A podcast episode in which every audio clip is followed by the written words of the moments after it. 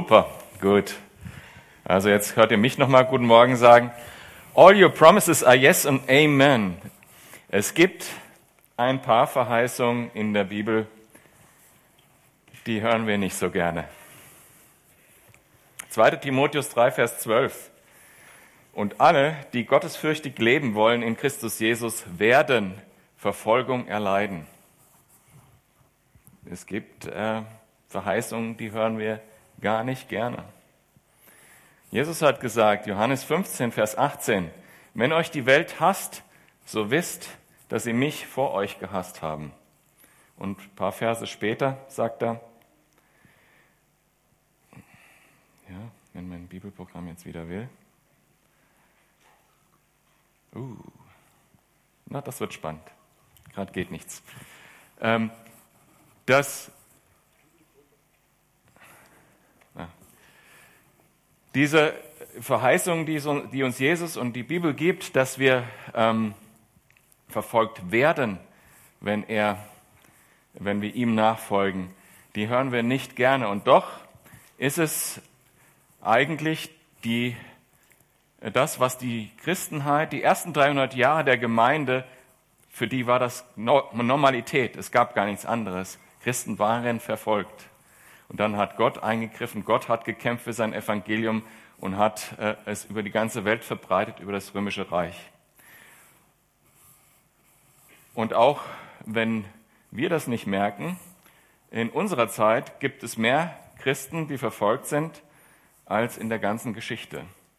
Also über die 2000 Jahre äh, Christenheit hinweg, wenn man da alle Christen zusammenzählen, die verfolgt wurden, sind es immer noch heute, am heutigen Tag, mehr Christen, die in der Welt verfolgt werden, als über diese ganze Geschichte hinweg. Das heißt also, wir hier leben in einer absoluten Ausnahmesituation. Also es ist wirklich eine Ausnahmesituation, in, in der wir uns befinden, als Nichtverfolgte und trotzdem von, äh, heilige Kirche.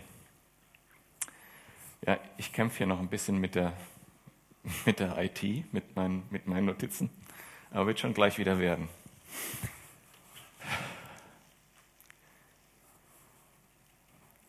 Wir wollen ja heute diesen Tag begehen, äh, auch im Namen unserer Geschwister, die auf der ganzen Welt verfolgt werden. Wenn ihr mal schaut, ähm, wir haben hier eine Folie, mal gucken, ob das geht, genau. Wir machen das zusammen mit äh, vielen Christen weltweit, die äh, diesen Tag begehen und das wird koordiniert über die Organisation Open Doors. Diese Organisation, die beschäftigt sich damit festzustellen, äh, wo überall Christen verfolgt werden und auf welche Art und Weise. Und äh, dieser Begriff Verfolgung, den diese Organisation benutzt, der orientiert sich an dem vom UN-Flüchtlingshilfswerk UNHCR. Und da werden Fragen in verschiedenen Lebensbereichen gestellt, den, den Christen vor Ort, und daraus wird dann ähm, bearbeitet, wie, wie die Verfolgung da aussieht in diesem jeweiligen Land. Es will nicht funktionieren. Anyways, wenn wir dann schauen, dann sehen wir äh, die Welt, wie sie heute aussieht, äh, den Ver Weltverfolgungsindex. Da werden Punkte berechnet und da stehen manche Länder ganz oben. Ganz oben auf Platz 1 steht Nordkorea, äh, ein Land, wo Christen äh, auch um ihr Leben fürchten müssen, wenn äh, bekannt wird, dass sie Christen sind. interessanterweise kann man das nicht ganz ähm, so festhalten, wie man sich das wünschen würde, weil man tatsächlich eigentlich gar keine Informationen aus diesen Ländern manchmal bekommt. Ähm, ihr seht auch, dass äh, wenn, man, wenn man sich so diesen Gürtel anschaut, dass da diese ganzen Länder dabei sind, wo eigentlich die meisten Menschen auf der Welt leben. Das heißt, äh, von, von Menschen weltweit, die mit dem Evangelium erreicht werden können, leben irgendwie sowas von zwei Drittel in diesem Gürtel ungefähr, äh, der da aufgezeichnet ist. Welche Lebensbereiche untersuchen die? Also wir wollen gleich, wir haben gleich das Ziel, wir werden uns zwei Länder genauer anschauen. Äh, Da werde ich euch ein paar Informationen geben. Wir werden ein Video gucken und Einzelschicksale kennenlernen und für die können wir dann beten. Das ist das Ziel heute. Und ähm, damit wir gemeinsam beten können, möchte ich euch ein bisschen äh, erzählen, in, in welchen Bereichen überhaupt das untersucht wird, was Verfolgung genau bedeutet. Also zum Beispiel im Bereich Privatleben. Wenn ein Mensch eine Bibel besitzt in einem Land und deshalb befürchten muss, dass er verfolgt wird, dass er Benachteiligungen erfährt. Ich kann mich erinnern, ich war, ähm, weiß nicht, ich saß vor zwei Jahren oder so, saß ich mit äh, äh, chinesischen Christen drüben im Büro und ich habe der Geschichte zugehört, die die erlebt haben. Und der Mann, der wurde ähm, vor, also jetzt vor vier Jahren, wurde auf der Straße angehalten, weil ihn der Polizist kannte, also nachbarschaftlich oder so. Ähm, das Auto wurde durchsucht und es wurde eine Bibel gefunden. Dann wurde er äh, ins Gefängnis gesteckt und wurde da einfach nur eine Nacht gehalten. Das war ja noch ganz okay. Äh, und ihm wurde natürlich die Bibel weggenommen. Und äh, ja, ein Christ möchte seine, wieder eine Bibel haben. Es gibt auch Leute, die Bibeln schmuggeln in solche Gegenden, wo das, wo das äh, sonst nicht möglich ist. Äh, ein Jahr später äh, war er wieder sonntags morgens oder sonntags abends unterwegs und wurde wieder vom gleichen Polizisten angehalten, er hatte wieder eine Bibel und dann wurde er inhaftiert und gefoltert. Und was ich schockierend finde, ist, ähm, also einerseits ist natürlich schockierend, welchen Glauben Leute haben, die sowas durchgegangen sind. Da, da ähm, ist man als Mensch ähm, oder als Christ beschämt. Wir haben noch nicht mal harte Sitzbänke. Ja, wir sitzen hier auf, in unseren weichen Sesseln und machen uns darüber Gedanken, was wir heute zum Mittagessen essen können. Ähm, und da ist es ein Mensch, der sowas durchgemacht hat und der hat einen tiefen Glauben und der weiß, dass Gott gut ist, obwohl er diese Dinge erlebt hat. Und er weiß, dass Gott treu ist, obwohl er diese Dinge erlebt hat. Und ähm, ja, also das ist Privatleben. Also wenn man, kein, wenn man eine Bibel besitzt und deshalb schon befürchten muss, oder wenn man befürchten muss, dass, ähm, dass man überraschende Hausbesuche bekommt und geguckt wird, ob da christliche Literatur zu finden ist. Das ist ein Bereich der Verfolgung, also im Privatleben. Äh, der zweite Bereich ist ähm, Familie. Das, das, hören wir ja öfters, auch äh, kürzlich in den Medien mal wieder, wenn zum Beispiel in muslimischen Ländern, aber mittlerweile ist es genauso auch äh, im Hinduismus äh, sehr weit verbreitet, wenn da ein Mensch von dem Glauben der Familie übertritt zum Christentum, weil er Jesus kennengelernt hat dass er da seine Beziehung zur Familie verliert, dass er dadurch Benachteiligung erfährt in der Familie, dass sogar teilweise die Familie äh, die bei dem Staat verrät, sodass sie äh, also auch Benachteiligungen erfahren. Äh, der Bereich Familie. Dann der Bereich ähm, gesellschaftliches Leben. Wenn bekannt ist, dass jemand Christ ist, dass er bestimmte Jobs nicht bekommen kann, dass er, ähm,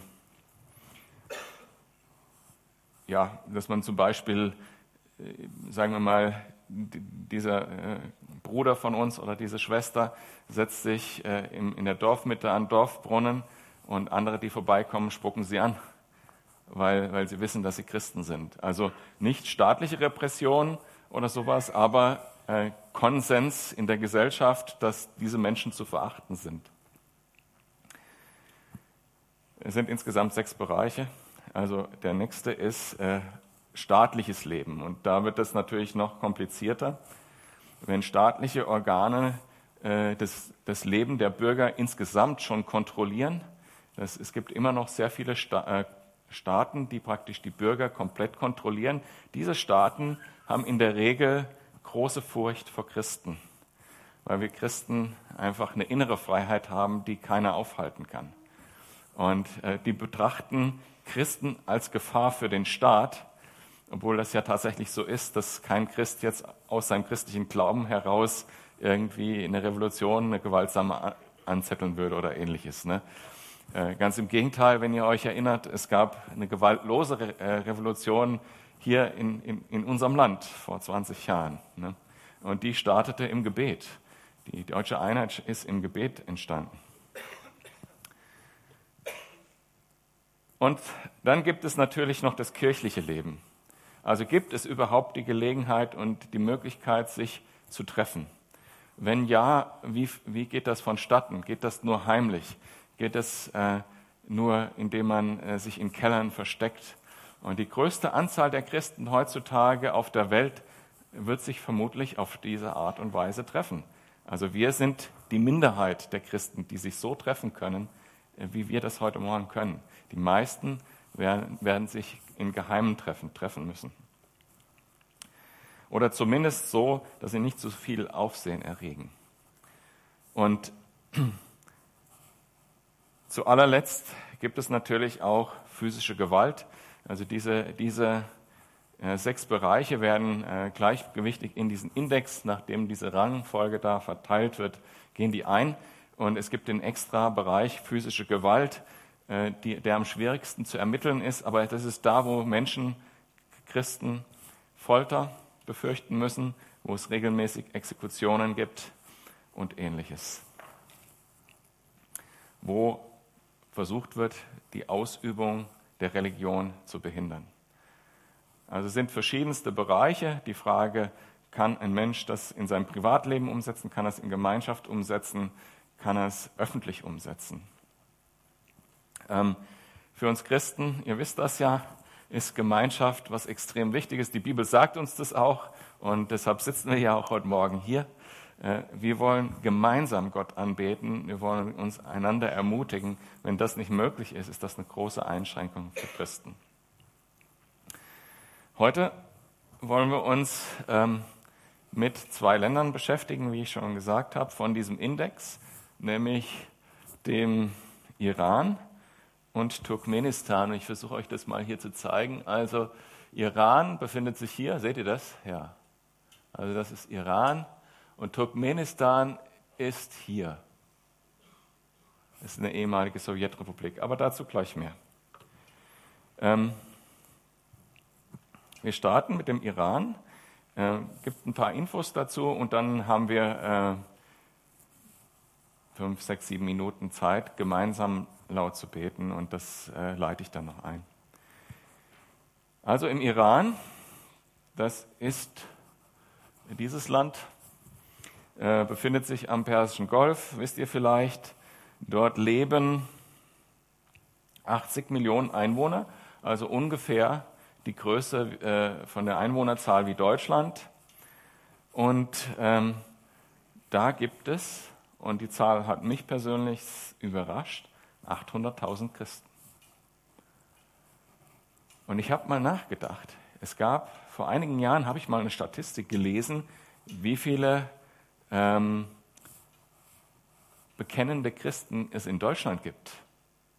Wer kennt die Prozentzahl? Also es waren in dieser Untersuchung waren es drei Prozent. In, in welchem Land gibt es mehr Christen prozentual? In Deutschland oder im Iran? Kopf rechnen. Bei uns 3%, im Iran 10%. In einem, bitte?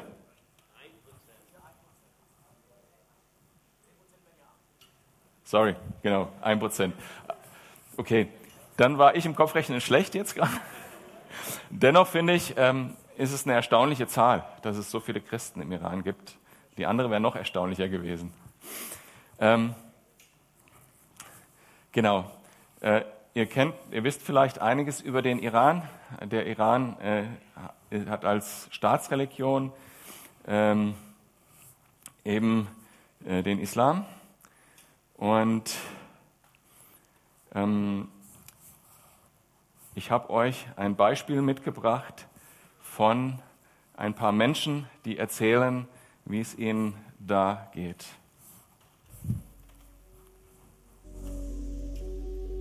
Iran.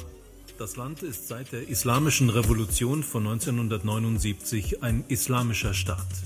Die Staatsreligion ist der schiitische Islam. Ein Wächterrat von islamischen Geistlichen überwacht die Politik des Landes. Der Iran versucht aktiv, den Einfluss des schiitischen Islam auszuweiten. Christen und andere Minderheiten werden als ernsthafte Bedrohung der nationalen Sicherheit gesehen. Dennoch existieren Kirchen im Land.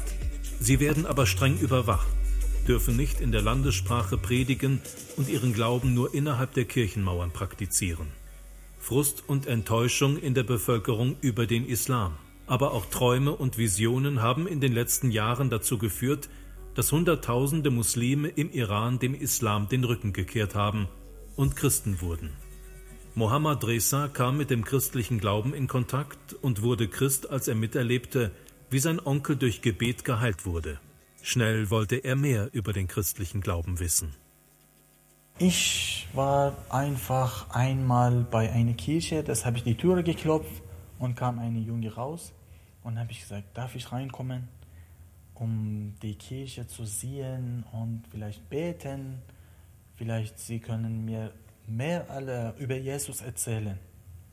Dann habe ich erzählt, ja, ich bin jetzt Christ geworden. Lassen Sie mich rein. Nein, wir dürfen niemand reinlassen. Das war ähm, eine ganz schwere Antwort. Das, konnte ich, das wollte ich auch nicht hören und akzeptieren. Dann habe ich gesagt, nein, bitte, lassen Sie mich rein, ich, ich mache keine große Gefahr. Sie wurden immer oder jeden Tag kontrollieren. Deshalb haben sie Angst gehabt, ähm, dass wenn sie mich reinlassen, dann gibt es Gefahr für sie selber, für mich auch natürlich. Ich habe mit meinem Freund geredet, aber er hat gesagt, ja, er hat richtig gemacht. Du musst aufpassen du bist jetzt Neuchrist geworden, nicht die Sicherheit von die anderen Christenleute auch kaputt machen. Ich weiß, du willst äh, deine Informationen über Jesus, aber das geht nicht so schnell. Du bist im Iran und das geht nicht einfach frei, ohne das Gefahr für die anderen Leute kannst du nicht einfach machen. Weil die offiziell anerkannten Kirchen überwacht werden und keine Konvertiten aufnehmen dürfen, müssen sich Christen mit muslimischem Hintergrund in geheimen Hausgemeinden treffen. Das war einfach eine Wohnung und wir haben uns mit ein paar anderen Christenleuten getroffen. Wir haben nicht uns mit Namen kennengelernt. Einfach haben wir gesagt Freund, ohne dass wir die Namen brauchen. Wir haben gebetet für die Leute, die krank waren oder die krank sind.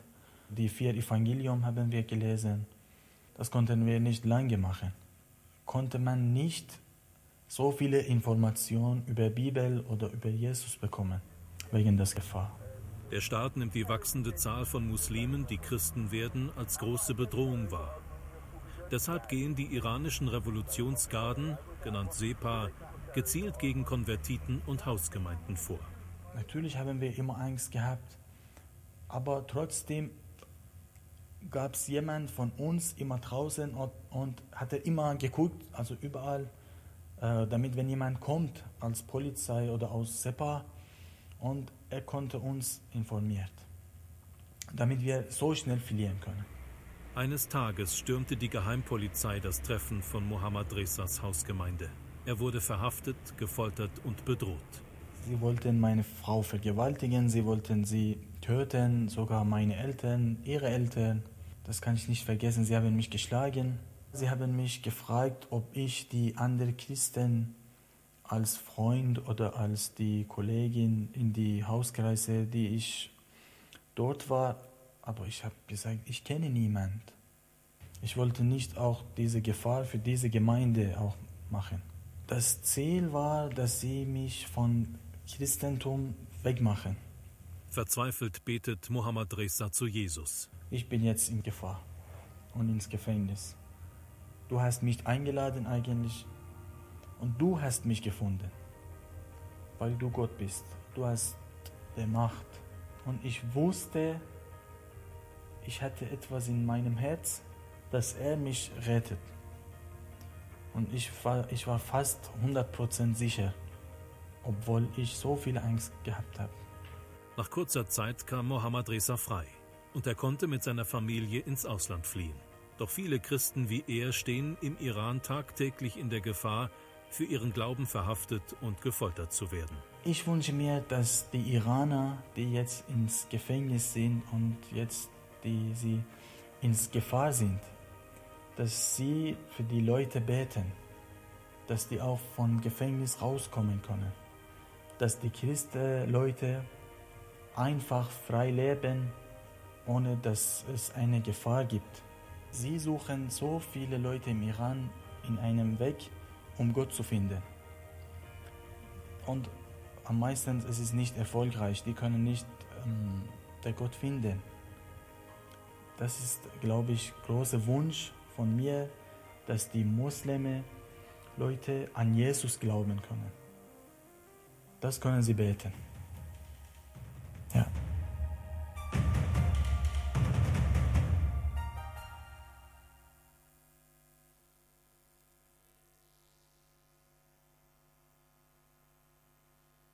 Dann können wir gleich äh, starten ins Gebet. Ich habe hier noch eine Folie mitgebracht, wo äh, die verschiedenen Gebetsanliegen nochmal formuliert werden. Hier sehen wir auch vier Menschen auf, auf dieser Folie, die für ihren Glauben im Gefängnis sitzen. Ähm, wir können beten, dass Gemeinden äh, entstehen dürfen, die auch in Farsi äh, die Bibel lernen und äh, Gottesdienste abhalten können und dass, dass sie Pastoren bekommen, die tatsächlich die Bibel lehren. Ähm, äh, das so, dass die Christen dort wirklich eine gute Lehre bekommen und im Evangelium wachsen können und nicht mit, mit, mit dem bisschen Information irgendwie gerade so klarkommen müssen, was sie sich zusammenkratzen können. Das ist übrigens was, was mir auch aufgefallen ist, wenn ich mit verfolgten Christen gesprochen habe. Die haben teilweise keinen so klaren Blick aufs Evangelium wie wir. Die haben nicht so gute Lehre. Das hat auch Konsequenzen und da, dafür können wir beten, dass sie gute Lehre bekommen. Ähm, dass äh, die, die geheimen Hausgemeinden Schutz haben von Gott, dass sie äh, beschützt sind, äh, eben für die Familien äh, und für die inhaftierten Christen und deren Familien, dass sie gestärkt sind und Mut haben, dass deren äh, Zeugnis stark bleibt. Genau. Und das, was der Mann gerade im Video gesagt hat. Wenn, also wir wollen jetzt einfach als Gemeinde zusammen beten Ihr könnt einzeln beten, laut, sodass alle nachher Amen sagen können, man das von da nach da hören kann. Und äh, versucht bitte eure Gebete in zwei, drei Sätze zu halten, damit äh, alle drankommen können, die gerne möchten. Und wir haben jetzt fünf Minuten Zeit für den Iran zu beten.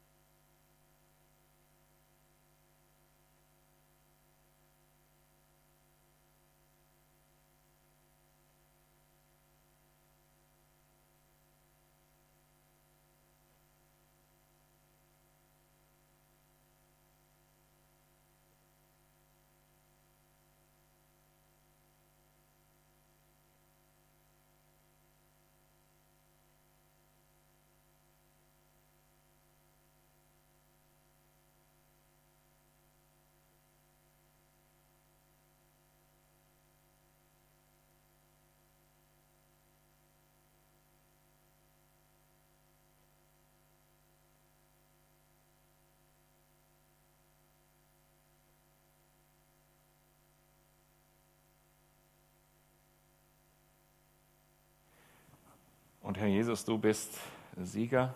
Dein Evangelium hat die Macht, Menschen zu erreichen.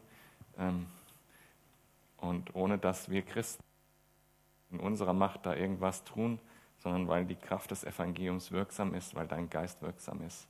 Wir beten, dass du ähm, die Polizisten im Iran und die, die Geheimpolizei, dass du diese Menschen berührst, dass sie dich kennenlernen. Wir beten, dass du die Staatsführung berührst äh, und äh, sie merken, ähm, dass sie gegen Gott arbeiten. Ich bitte dich, dass du ähm, den Christen große Freiheit schenkst im Herzen und dass du ihnen viel Ermutigung schenkst. Sende ihnen gute Lehrer, die auf Farsi dein Wort auslegen können und stärke sie im, im Glauben. Amen. Das zweite Land, womit wir uns beschäftigen wollen heute, ist ähm, Turkmenistan. So, jetzt können wir nochmal die Prozentrechnung machen, weil jetzt stimmt es ungefähr. Äh, also Turkmenistan hat 5,5 Millionen Einwohner, ist eine von diesen kleinen zersplitterten äh, äh, ehemaligen Sowjetrepubliken äh, da. Äh, und ähm, bei 5,5 Millionen Einwohnern und 70.000 Christen ist auch sehr bemerkenswert. Allerdings weiß ich nicht, weil äh, hier ist die Problematik folgende. Äh, geschichtlich ist das so gewesen, dass irgendwann mal ähm, das Sowjetregime die ganzen äh, Deutschen, Russlanddeutschen vertrieben hat in alle möglichen Re äh, Regionen von Russland. Und dadurch sind auch viele Christen, also deutschstämmige Christen, nach Turkmenistan gekommen, äh, genauso wie auch ähm, äh, Russen, die äh, dorthin gezogen sind während des Sowjetreichs, die Christen sind. Das, ich war, glaube nicht, dass die Zahl 70.000 äh, alles turkmenische Christen sind. Äh, könnte ich mir eher nicht vorstellen. Ähm, ja, äh, dieses Land ist auf Platz 19, der Iran ist auf Platz 10 gewesen. Ähm, und damit wollen wir uns als nächstes beschäftigen und ich habe wieder ein Video für euch.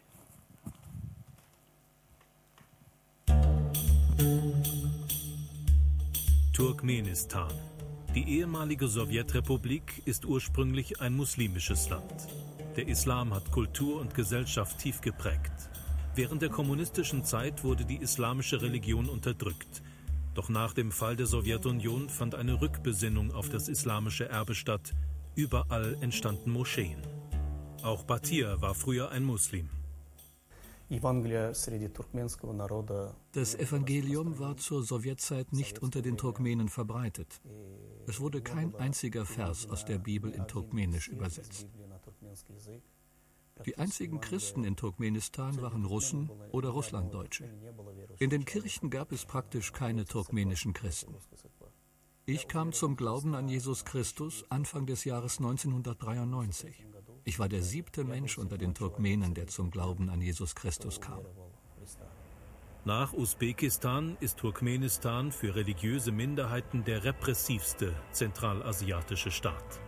Die Regierung von Präsident Berdi Mohamedow überwacht aus Angst vor Umstürzen und Opposition alle religiösen Aktivitäten.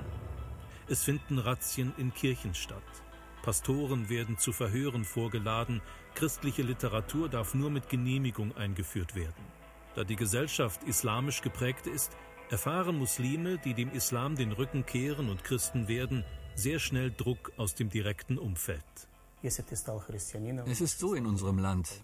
Wenn du Christ wirst, dann werden deine Verwandten, Bekannten, dein Umfeld, die Politik, die Regierung, sie alle werden zu deinen Gegnern. Und du bleibst alleine. Keiner wird dich verteidigen. Als Christ kannst du keine Geschäfte machen, in keiner öffentlichen Einrichtung arbeiten. Deine Kinder werden in der Schule diskriminiert, seitens der Lehrer, seitens der Mitschüler. Es wird dir deutlich gezeigt, du bist in diesem Land nicht willkommen. Es gibt zwar keine Verhaftungen, Folter und so weiter, aber die Weitergabe des Evangeliums ist gesetzwidrig. Jemanden vom christlichen Glauben zu überzeugen, ist strafbar. Darius leitet eine Gemeinde in Turkmenistan. Unser Gemeindeleben sieht etwas anders aus als bei euch. Wir können uns nicht frei versammeln in unseren Häusern, um das Wort Gottes gemeinsam zu betrachten. Es gab viele Schwierigkeiten mit den Behörden diesbezüglich. Wir dürfen offiziell keine Gemeinschaft unter den Christen haben. Wir dürfen auch nicht gemeinsam in der Bibel lesen. Das Evangelium Gottes kann man nicht ausbremsen und stoppen, denn Gott selbst steht dahinter.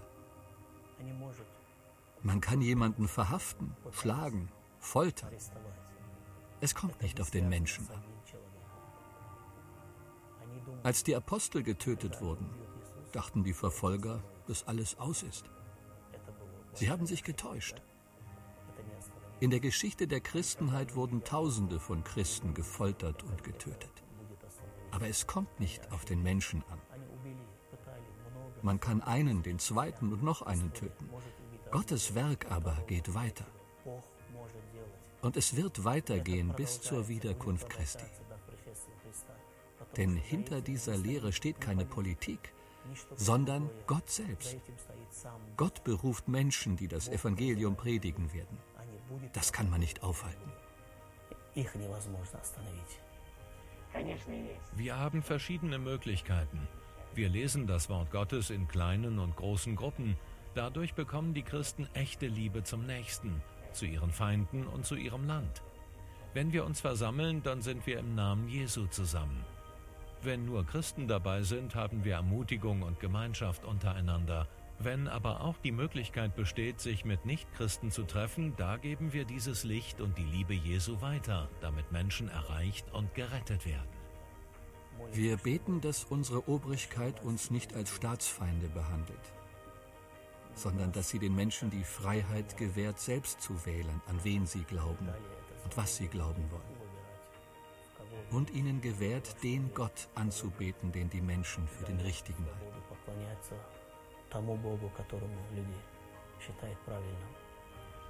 Ich möchte euch bitten, für unsere Gemeinden zu beten, die versucht und verfolgt werden, damit sie stark werden.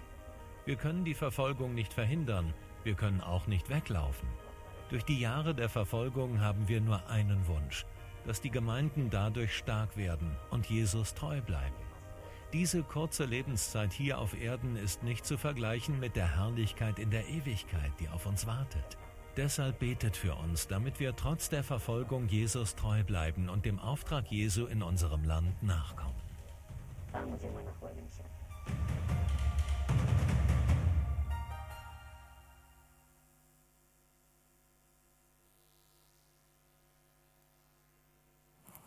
Und hier nochmal eine Zusammenfassung gleich für unsere Gebetszeit. Äh, es gibt zu danken, dass es überhaupt christliche Gemeinden gibt, dass dort Menschen zum Glauben gekommen sind. Und ähm, wir beten wieder, dass die Christen in der Verfolgung Einheit haben und zusammenstehen, dass sie das Evangelium trotzdem weitergeben, trotz persönlicher Gefahren. Ähm, dass äh, diese permanente Überwachung des Staats äh, die Christen nicht zermürbt und dass der Staat damit aufhört, dass sie sie nicht als Staatsfeinde betrachten mehr und ähm, dass sie in Freiheit ihren Glauben leben können.